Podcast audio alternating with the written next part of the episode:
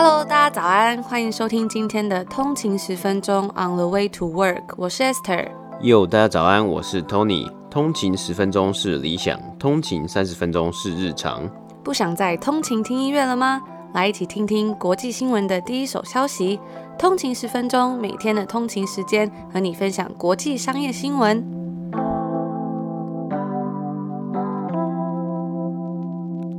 大家早安，今天是礼拜三，欢迎回来通勤十分钟。大早安。那现在其实疫情也正在慢慢恢复，这个礼拜其实很多北美的学校都要开学了。嗯，在这个 Vancouver BC 省，这里是九月十号，他们就要回回到学校了。就是这里有一间店还蛮有名的，叫做 Brandy Mayville。那其实都很多青少年非常热爱的一个品牌。嗯、每天经过呢，有时候经过就会看到很多青少年在排队，尤其是放暑假的时候，那个大排长龙的那个数，就是人数简直是要绕过一个转角。因为现在它进店是有算有算人数嘛、嗯，所以只要看那个队伍还很长，就知道哦，应该还没开学。对，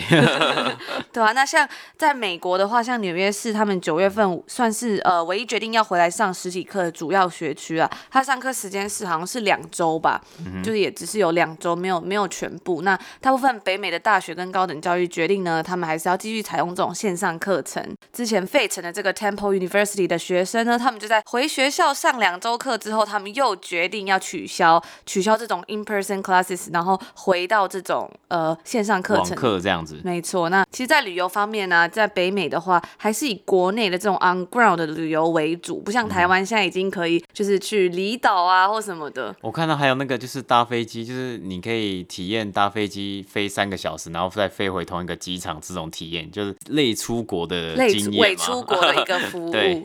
就还蛮好玩。那其实现在在美国的方面呢，大家还是有在这种郊区的租 Airbnb 为主，就是还是在家里附近啊，或者到山里面比较人比较少的地方。去露营啊，或者去那种爬山啊，或者去溪边玩耍这样子。但我有一个疑问，就是说住 Airbnb 真的安全吗？我觉得这个就是很 case by case，对不对？因为每个 Airbnb 的这个呃 owner 啊，他可能他的消毒，我就是看他认不认真消毒啊，还有打扫啊。真的，那如果他没有消毒干净，你敢住吗？其实有时候也不太知道。对啊，因为你真的不知道说哦，之前是有谁住过，还是说，哎，你你住了这个 house，然后可能上个周末才有一堆人在那里 party，你根本也不知道啊。对，那在北美的这个 air travel 目前仍是在疫情前的只有三十三 percent 而已。那航空公司其实也有推出很多这种取消改票费啊，像我们之前几集有跟大家分享到，他们把这个改票费的钱取消，然后为了要吸引顾客。虽然这样子呢，每家国际大家也知道，从三月底啊就已经关闭到现在。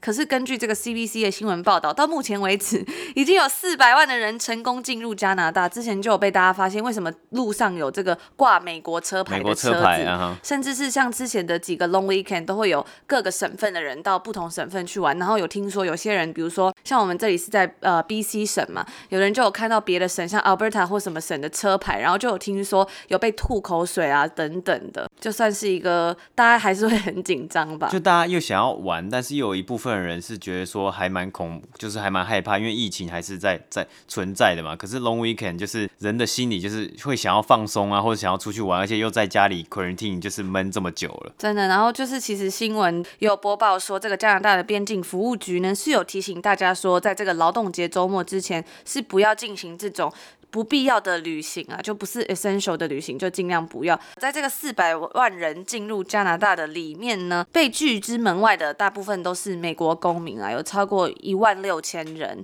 所以他还是有拒绝，但是还是有四百万人成功进入。对，那整个娱乐产业呢，其实也在慢慢复苏。像最近上映的这个《天能》呢，在劳动节周末票房是超过两千零二十万美金，将近六亿台币。虽然这个数字是看起来没有达到他们的，大概算是达到。他们的预估低标而已啦，在疫情之下，就是华纳兄弟呢，仍然是表示说，他们对于这样的成绩也算是很满意了。因为我们之前去看这个天能的时候，其实有发现电影电影院虽然有开，可是它都是有在克制，就是一排大概只能坐一点点人，整个电影院是空空的。然后它的那个容量会降低啦，降低很多很多。然后就是每次你在播放电影的时候，那个人呃服务人员都会站在门口，就是一直看大家有没有乱跑啊，或者是坐到别人的地方，就是他还是一直在控管，希望可以就。就是克制下来。毕竟如果电影院又爆发的话，整间电影院就都要关掉了。啊、而且我们之前呃报道的话是，美国大概是只有七十 percent 的电影院有重开，其实还有三十 percent 左右的电影院是还没有开的。这个成绩应该算是已经还不错，这算算是拯救了整个电影业吧。算是有达到他们自己的预估的低标啦，嗯、但是他们就讲说，如果是不是因为这个疫情的话，数字应该会更漂亮。嗯、那在就业的方面呢，目前许多科技公司他们还是倾向要员工在家上班。那这个在家上班可能会持续延迟到明年夏天，甚至是更久，甚至是可能像有些科技公司就说他们倾向说继续一直在家上班到无限期了。但我个人是觉得有时候好像还是要平衡一下，就是应该要某一些时间在家上班，某一些时间去公司上班，这样好像比较可以跟员同事互动啊，等等的，比较正常。我觉得好像就是有时候开会的时候，这个人与人的互动还是还蛮需要的。但是也也有人是很反对说你在公司上班呢、啊，就会有那种很不必要的那种茶水间的聊天啊，或是有的人会突然到你的桌子上，然后闲聊五句啊，其实根本是没有没有意义的、啊。但是也有人近期是支持说。呃，要回到公办公室上班的嘛，像是这个 Netflix 的共同 CEO Reed Hastings，他最近在他的这个新书啊，还有上很多的，就是访问，他都有讲他不喜欢 work from home。对，那其实像在金融业呢，在昨天开始，JP Morgan 有百分之五十的 banker 已经宣布说要回到纽约或者是伦敦的办公室上班了，嗯、所以就是还是看不一样的产业啦。嗯、不知道大家对于这种在家上班，大家会比较倾向哪一个？比较喜欢自己在家上班，然后把自己的事情做完，还是去公司上班？嗯，因为有时候在家上班，其实你就是有人说是会比较有效率，你就不会有像刚刚讲的这种不必要的聊天啊等等的，或者是闲来然后等别人开会等等，你就是自己把自己的事情做完，然后要 meeting 的时候就 meeting，这样就好了。嗯，但是我觉得有时候在家上班啊，就会很没有动力。就我们昨天有分享，你如果没有给自己一个仪式感，你会觉得我 好像都一样，就在家上班，然后起床穿着睡衣就就来上班了。这动力的话，或是仪式感会会有点差。而且我觉得说没有仪式感之外呢，有可能很容易分心，因为你在家里嘛，有很多事情做啊，或是可能有的家庭是有小孩的，朋友的你就要还要去照顾小孩，还要跑去照顾小孩啊。我之前就开会的时候，就有看到主管就有那个猫跑来跑去，然后他就一直在那里叫，后来他就说 不好意思，我要去把猫赶出房间一下，不然真的太吵了。嗯，对，那这就是我们要跟大家分享一开始这个北美近况，因为现在开始疫情复苏，然后学校也要开学，要开始回到这种。Back to normal 的状态了，嗯、对。那如果大家喜欢我们的节目的话呢，不要忘了可以 CLS comment like and share 给我们一个五星评分，然后留下一个评价。那也不忘了分享给你的亲朋好友听。然后呢，也可以来追踪我们的 Instagram on 的一个底线 way to work，我们会在上面分享最快的快讯，或是也可以跟我们聊聊天，我们都会看哦。而且我们最近的这个 Instagram 在昨天已经突破了四千 follower 了。哇！真的是很难以置信，一开始就想说给自己设一个目标，本来想说三个月可不可以达到一千，结果没想到竟然四千了。一觉醒来，昨天看好像是三千九百多，那想说就还蛮开心的，算是也是还不错的一个成绩。而且真的很喜欢，就是大家会来跟我们聊聊天呐、啊，然后留一些就是比如说我们每天分享新闻，大家自己的 insight，我觉得都很有趣。我觉得更开心的是，就是在做 podcast 的路上就遇到很多志同道合的朋友，就真的很棒。那也谢谢大家对我们的支持。最后，如果大家对我们的节目有兴趣，喜欢我们的内容，想要支持我们的话，也欢迎公司或厂商来我们的节目下广告哦。那接下来我们就要来为大家播报今天的北美股市。没错，今天是这个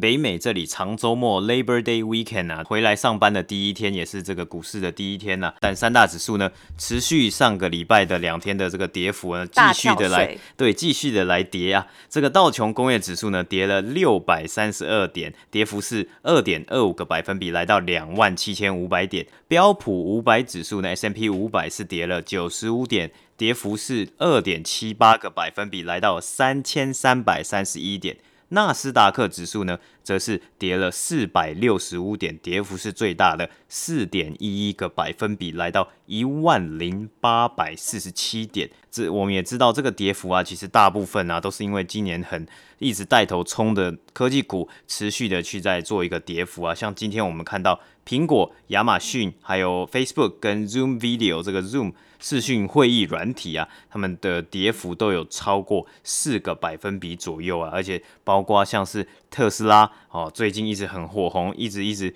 一直在涨的特斯拉也跌了超过二十一个百分比啊。纳斯达克指数呢，虽然今年是一直一直不断的在冲冲冲嘛，那经过了这个今天还有上礼拜两两天的这个跌幅呢，它的跌幅已经是超过大概是至少十个百分比，就从上个礼拜的最高点到现在今天。收盘为止是跌了超过十个百分比啊，那我们还是持续的去来做观察，因为真的是还蛮冲的还蛮快，所以就是市场应应该算是一个修正，所以说呃我们也是持续的来观察。那标普五百指数呢，它今天所有十一个 sector 里面都是呈现跌幅的状态，道琼工业指数呢，三十只成分股里面的二十六只也是呈现跌幅的。那今天呢是有一个这个 General Motors 通用汽车呢宣布它要入股电动车新创公司这间 Nikola 做卡车电的电动卡车的这间公司入股了十一个百分比啊。那消息一出来呢，Nikola 的股价。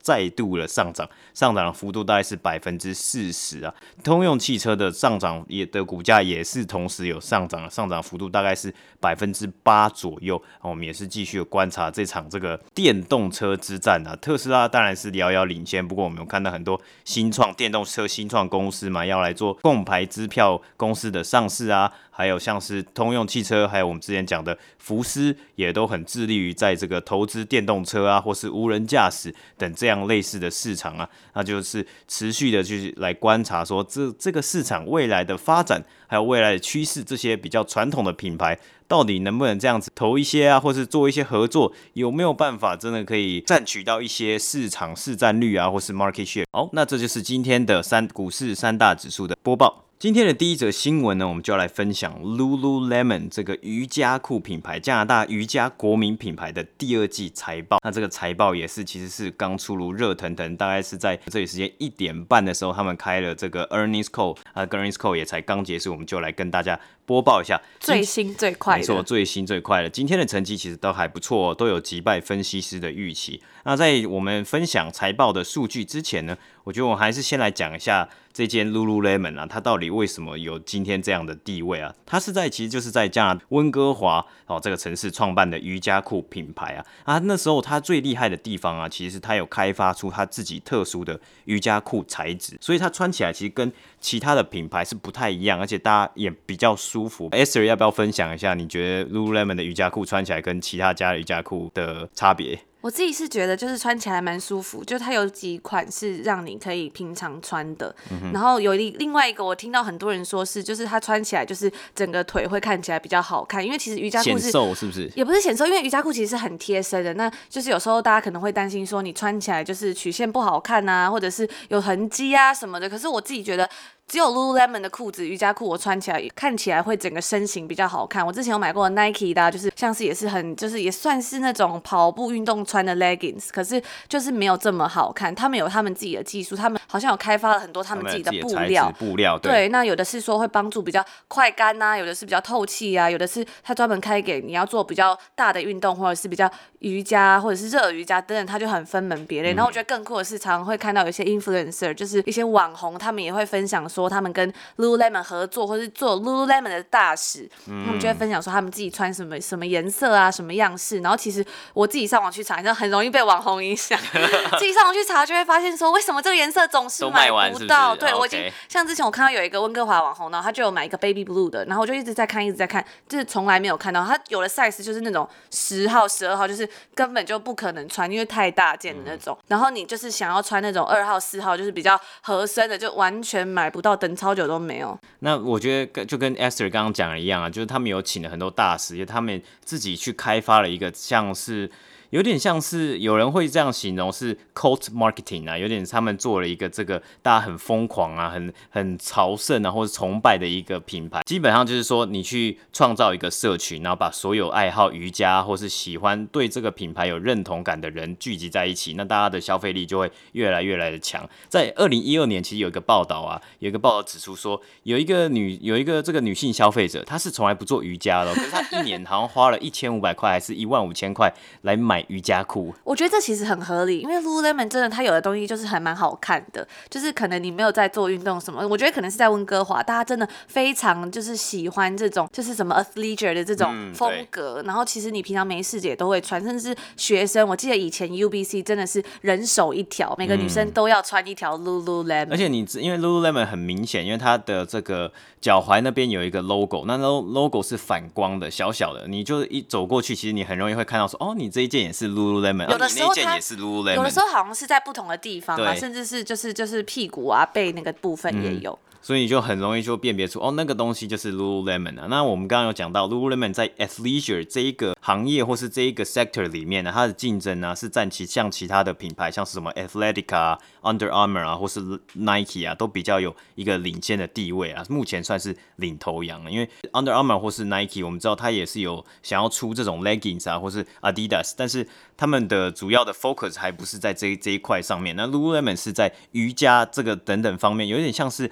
Better for you 啊，或是 wellness 的这个部分做的比较好。就是你不一定要做瑜伽，或是你不一定要做运动，但你好像买这瑜伽裤，你就变得 Better for you，你自己好像变好，你就变得很棒这样。就是他们的感觉，他们就是给这样消费者一个这种 perspective，然后你就会觉得说，我也想要这样。但其实这个 marketing 是一个很棒的策略，因为像是在 Nike 啊，它最早出 Jordan 的鞋子就是。它会让消费者觉得穿上这个 Michael Jordan 的鞋子就会可以飞得很高，然后跳得很好，然后打得很好，就是有一种带入的感觉，就说哦，我穿了 Nike 的鞋子，我穿了 Air Jordan，我就是跟 Jordan 一样，我会打篮球，这就是很棒的，算是也是把整个社群凝聚在一起，让消费者去更来买单，这个更相信这个品牌，然后然后更买单了。那我们也来复习一下 Lululemon 在第二季以前的一些它的特色，还有它第一季有什么样的亮点呢？我觉得第一个我想要讲的是 Lululemon 它有用它近几年来，它有用一个技术，就是这个 RFID Radio Frequency Identification Technology 这个这样的这个 technology 呢，其实是来更精准的。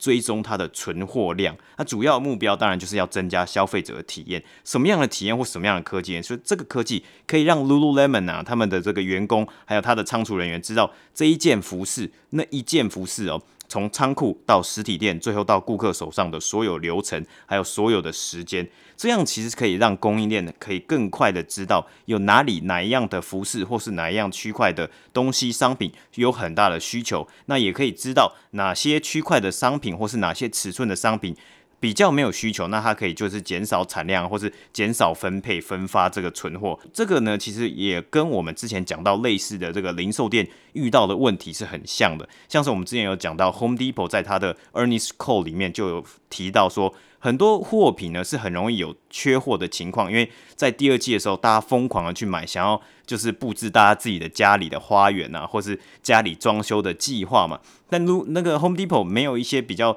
精准，或是无法准确的，就是知道说这个样的 demand 啊，或是追踪需求的时候呢，很可能会无法及时的提供这样的商品。那有这样的这个技术呢，会比较帮助，能够帮助 Lululemon 去来追踪它的存货的量啊。那举一个例啊，就是我们在网店上面，Lululemon 的网店上面，其实是可以看到它网店哦，网店这部分有没有货。那也可以去查这一件商品哪一个尺寸，在我附近的店还有没有货？我觉得这个是很厉害，因为是到。这一件商品的这一个尺寸，你可以去哪一间店买，都可以去找到。那他们最最近啊，这因为疫情，他有提供，就是说你可以在网络上下单，下单这一件这个尺寸，然后你就去那个店的外面做一个 curbside pickup，就是直接去店外取货，也不用进到店里面，直接很快的就去付款啊、结账，然后就去拿你的商品。这也是一个很，我觉得算是它蛮有蛮领先的地位的一个科技了。我觉得还有很厉害的是，其实如果大家有去看他的 Instagram 账号，其实会发现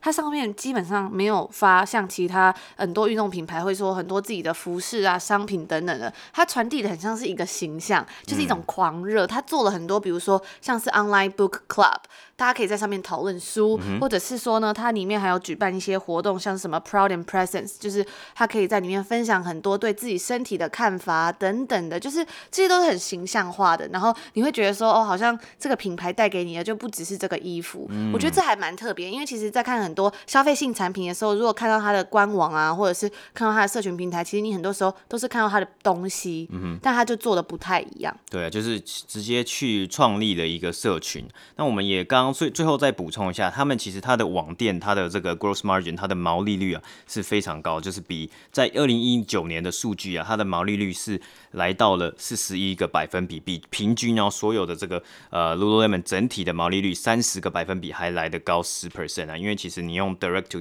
customer 这个直接网店的销售模式呢，你的比会有比较少的成本支出，所以它的这个毛利率也会高蛮多，这算是一个特点啦。那接下来呢，第二个就是它在这个六月底的时候有收购了 Mirror 这个健身镜新创，就是有一个这个科技的镜子，可以你看着这个镜子跟老师一起来上课，这件新创，这件新创，那他花了五亿美元来收购这个。这一个新创，那在今天的财报也会来讨论到这间新创的收购。第三个呢，我们来讲一下，就是 Lululemon 其实它就是以女生的瑜伽裤来取起家的嘛，那就是女性的服饰。不过近年来有一些男生的潮流，还有他所出的一些男生的衣服啊，也慢慢变得好看。那也有很多男性消费者会比较倾向近年来比较多去愿意说，哦，我来尝试穿 Lululemon 的衣服啊。我有个同学，就是他是一个印度人，然后他超级爱穿 Lululemon，就是从头到脚就是 Lululemon，对，但是连帽子啊，然后衣服、裤子全部都穿 Lululemon。重点重点是他其实超级节省，嗯，就是他可能你去约他去吃早餐，他可能就是只会在早餐店点一杯咖啡的那种人，可是他却愿意花大把钞票去买 Lululemon，所以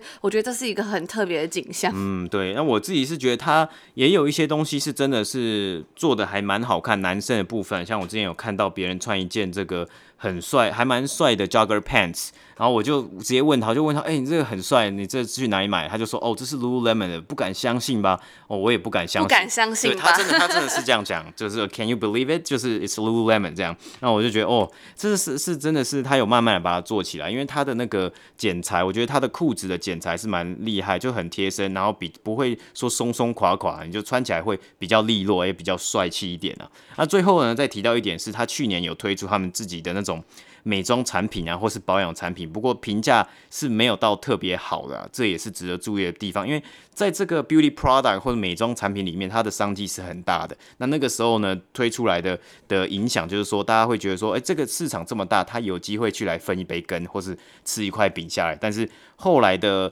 成绩啊，还有后来的一些这个评价，好像都不太好一点啊。所以他们之之后的这个策略是怎么样，还是要有待观察。好，那我们接下来就来直接来进入 Lululemon 第二季这个财报的数据啊。它第二季的财报呢，它的营收是较去年同期增加了两个百分比，来到了九亿零两百万美金啊。它是击败预期，分析师预估的八亿四千万美金啊。那它的这个线上销售啊，这个线上销售额啊，是比去年同期还来成长了。一百五十七个百分比，而且它占所有的营收占了多少呢？占了六十一点四个百分比啊！所以大家是真的很爱用它的网店来买东西，它网店其实也做得非常的厉害。你当然要有足够的 capacity、足够的容量，还有足够的能力，才能去支撑啊！你的营收六十一。六十一个百分比都是来自于网店。那他们的 CEO Calvin McDonald 呢？他在 Earnings Call 电话会里面呢，他有讲到，他们仍然是谨慎的乐观乐观。Cautiously optimistic 对于这个下半年的表现呢、啊，那他也没有给出二零二零年的财报预测猜测，因为其实我们也知道零售业还是有很多的不确定性，所以是并没有给出二零二零年的这个 financial outlook。但他表示啊，目前已经这个所有的店里面的九十七趴都已经重新重新开门了。那但但是这个呃 store sales 呢，就是在店里面实体店的销售也占去年的大概有百分之七十五。左右了啦，所以说这个也是说实体店的表现也是慢慢在回温的，因为毕竟在他实体店开门之后呢，他也说了有做很多的 procedure，有做很多程序，就是确保说在店里面的不管是他们的员工或是进店的消费者都可以保有很好的 social distancing 社交距离。那我们也很常看到啊，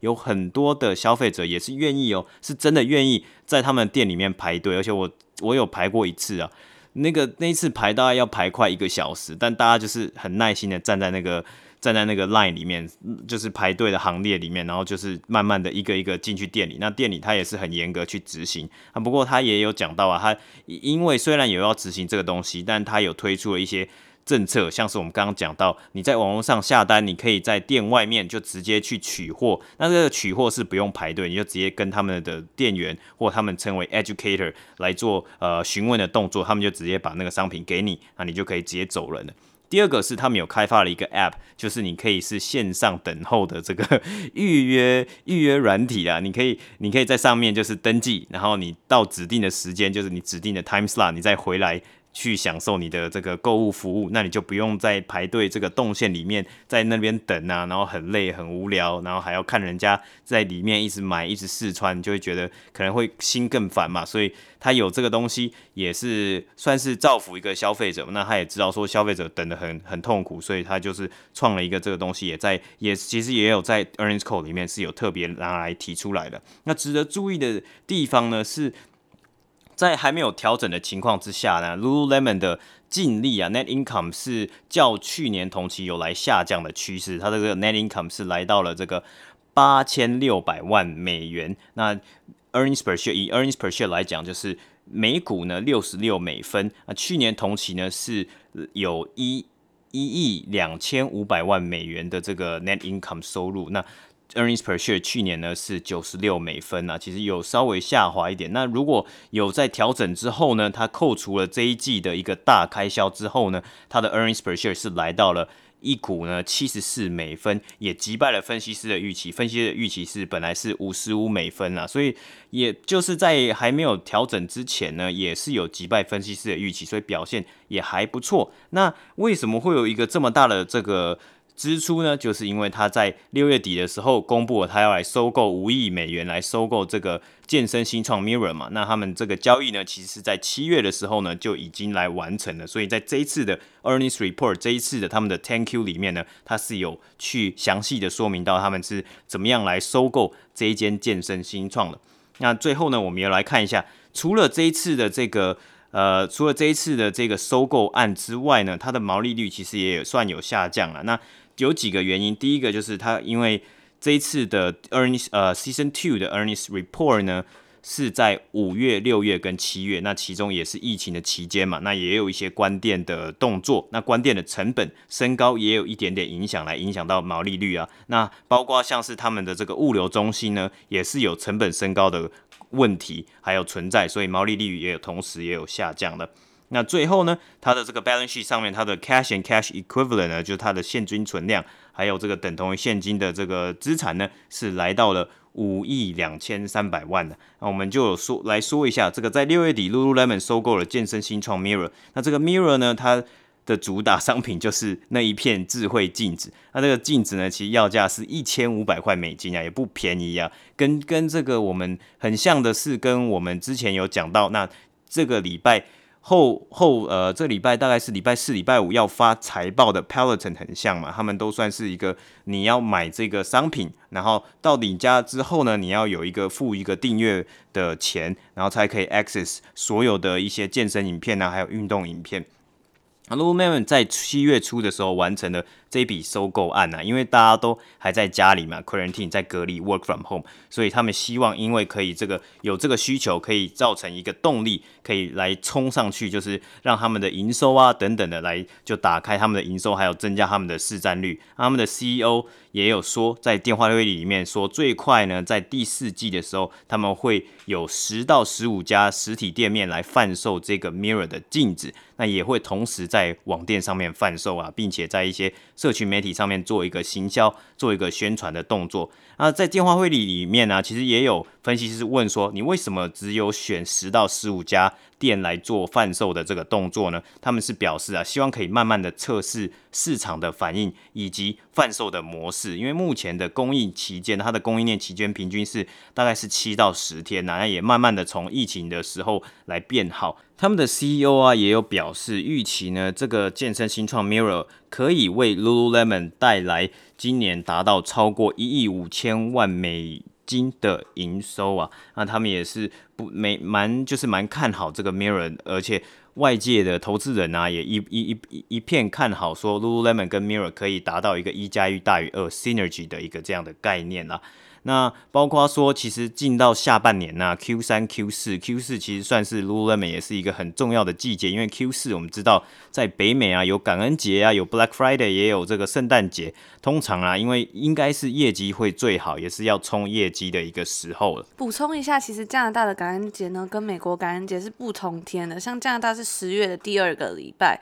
然后，呃，所以它就是会跟万圣节非常的近，但是美国呢是十一月的第四个礼拜，所以就是其实两个是不一样的。嗯，就是这算是两两个国家的。这个差别嘛，礼拜一啊，礼拜一。对对对，嗯哼，所以说这个他们 Lululemon 呢也是有在期待说，预期 Q 三跟 Q 四呢的成长应该会持续的来成长。那我们也是继续来观察，说 Q 四的时候它能不能好好的来继续有这个今年这两两两季的好表现的一个动能。那最后呢，我们还是要提一下，因为它这一季呢有一个部分分析师也有提到讨论啊，他们 inventory 存货的在 balance sheet 上面的比例啊，相对的。较较往年来也高了，他们的这个官方回应呢是说，它的这个 gross margin 呢也是毛利率啊，希望可以在下半年变高一点，因为我们有讲到它 gross margin 毛利率有下降嘛，但他们也希望在下半年可以变高，那存货量的比例 inventory 的比例也下降，那这就是今天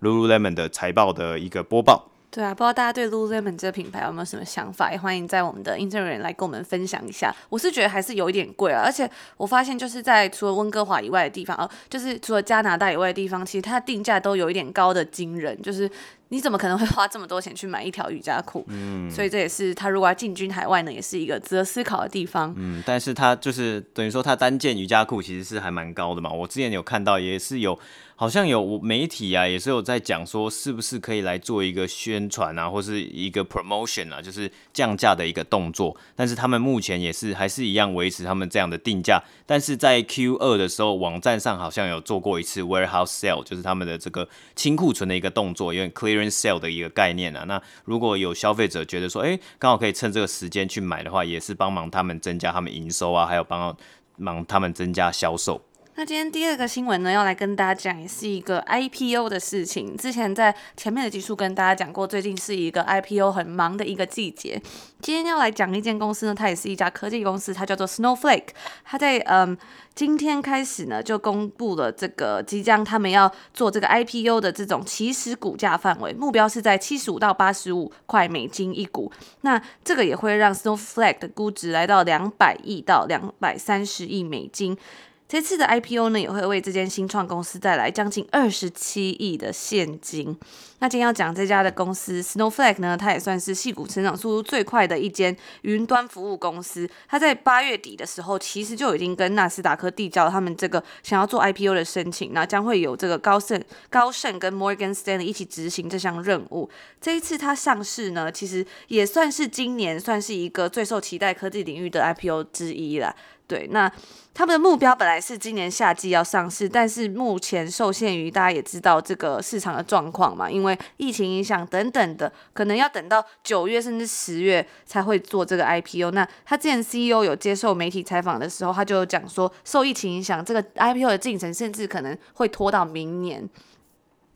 那这个根据它 S one filing 的内容呢，刚加入道琼工业指数的这个 Salesforce 公司，他们是说会购买价值两亿五千万美元的这个 Snowflake。Class A 的股票，而同样的，巴菲特的波克夏也会购入价值两亿五千万美元的这个 Snowflake Class A 的股票，而且呢，波克夏还同意说他要用 IPO 的价格购买这间公司某位股东四百万股的 Class A 股票，代表说这个波克夏他想要加深他们在这间公司里面的持股，预估他购买的成本呢、是会超过五亿美金的。这家公司它成立于二零一五年，它不同于其他传统的其他三类的这种云端服务。务那补充一下，其他三类呢，其实是呃这种 cloud computing basic 的 three delivery models。我们今天来讲一下，有三个。第一个是 SaaS SaaS，就是 software as a service 的这种软体级服务。再呢，有另外一个是 platform as a service 平台级服务，就是把伺服器平台作为一种服务，然后提供的一个商业模式。最后呢，就是 I AAS 这个 Infrastructure as a Service，消费者通过 Internet 可以完整的从这些基础建设获得服务。那这几个服务呢，都跟 Snowflake 所提出他们自己提出的 DaaS，就是 DaaS Data Warehouse as a Service 的概念都不一样，所以它就是也算是自己有提出一个自己的概念啦，提供这种嗯。基于这种云端的数据仓库的这个 SaaS 服务，那公司软体呢是允许用户分析这种跨多个平台的数据的。他们公司呢最大的合作伙伴目前是亚马逊的 AWS，那包括微软还有谷歌等等的巨头，其实都有跟这个 Snowflake 保持合作的关系。这间公司呢，它在之前就一直已经进行很多这种大规模的融资，在今年二月的时候，它在规模到达这个四点七九亿美元的 G 轮融资中，它的估值已经来到了一百二十四亿美元。在六月初，他那时候宣布要启动这个 IPO 的事情的时候，他们那时候就有被曝光说，他们要寻求一百五到两百亿美元的估值啊。那这跟今天所出来的这个新闻，其实就也算是有算是不谋而合了。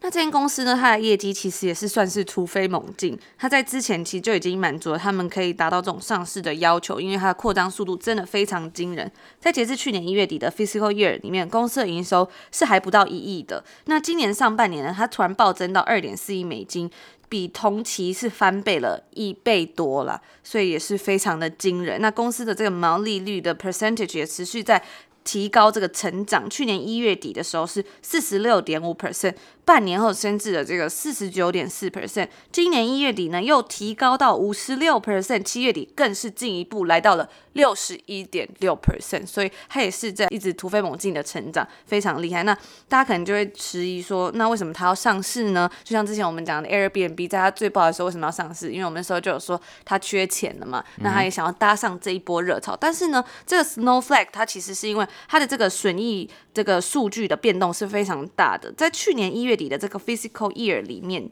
它的公司净亏损是一点七八亿美元。那一年后，也就是今年的呃一月底，它的净亏损暴增至三点四八五亿美元。半年后，这个数字又变成了一点七七二亿美元。所以，它这个损益的变动真的是非常大。但是呢，随着它这个净亏损显著的减少，它的营收一定会大幅增加嘛，然后毛利率一定也会大幅提升，所以它给投资者们就是给出了一个很有可能很快就能实现这个盈亏平衡的这种业绩发展的这种图线的走势，这也是为什么它可以提交这个 IPO 申请的一个算是最有利的理由之一了。那这今天就是要简短跟大家分享一下这间公司也要来做 IPO 公司，之前还没有提到，但我们也是觉得非常有趣的一间公司。没错。那这就是我们今天要跟大家分享的内容，也希望大家还喜欢我们今天跟大家播报的新闻。